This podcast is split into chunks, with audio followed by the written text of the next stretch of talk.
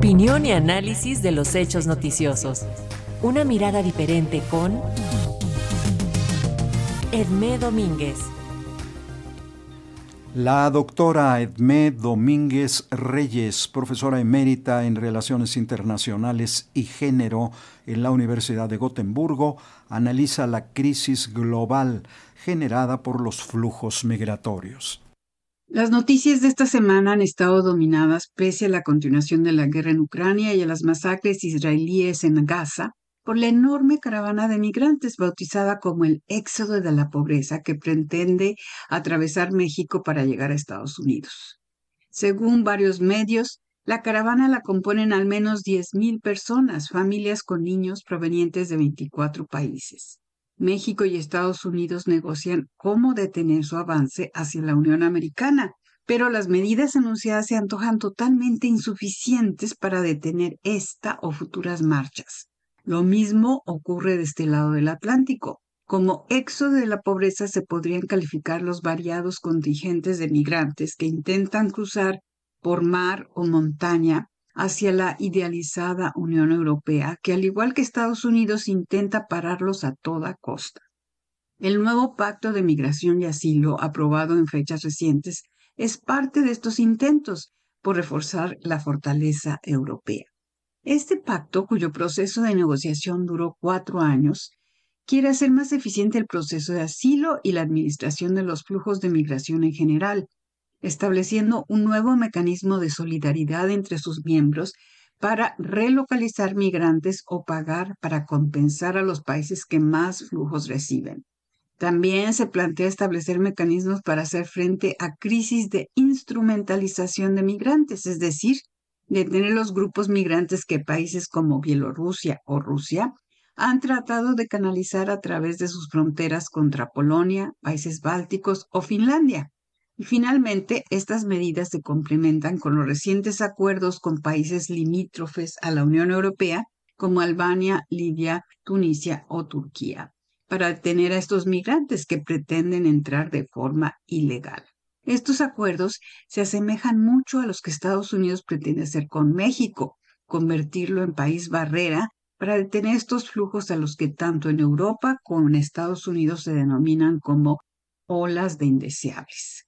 El nuevo Pacto de Migración y Asilo Europeo ha recibido enormes críticas por parte de organizaciones de derechos humanos como Amnistía Internacional o Salvar a los Niños, que ven los derechos de los solicitantes de asilo sumamente reducidos por procedimientos de baja confiabilidad en aras de eficacia y de la búsqueda de seguridad, normalizando las medidas de excepción para evitar la instrumentalización de estos grupos de migrantes sin mirar a su necesidad de protección.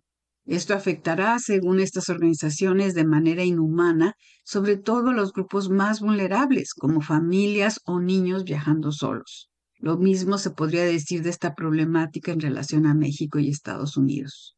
Pero, ¿qué tan grande es la migración irregular en relación con la migración regular hacia Europa? Si nos vamos a las estadísticas oficiales de la Unión Europea, encontraremos que en 2022 hubo 331.433 inmigrantes irregulares, pero más de 3 millones de migrantes legales, lo que hace de la migración ilegal un 9,6% de la legal. En 2020, esta constituía solo 5,3% de la legal y el único año que la inmigración irregular se disparó fue 2015, debido a la crisis de Siria, cuando constituyó el 91% de la legal. En 2022, la Unión Europea resolvió sobre 632.400 solicitudes de asilo, aprobando el 49% de ellas. En la primera mitad de 2023, de las 342.400 solicitudes de asilo recibidas, 53% fueron positivas.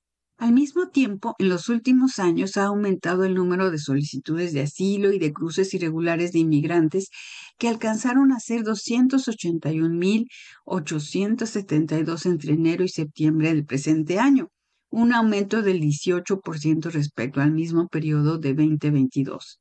La tasa de mortalidad de migrantes intentando cruzar el Mediterráneo también aumentó 18% en 2021 y 31% hasta agosto del 23, alcanzando a ser 2.418 las víctimas mortales en este último periodo.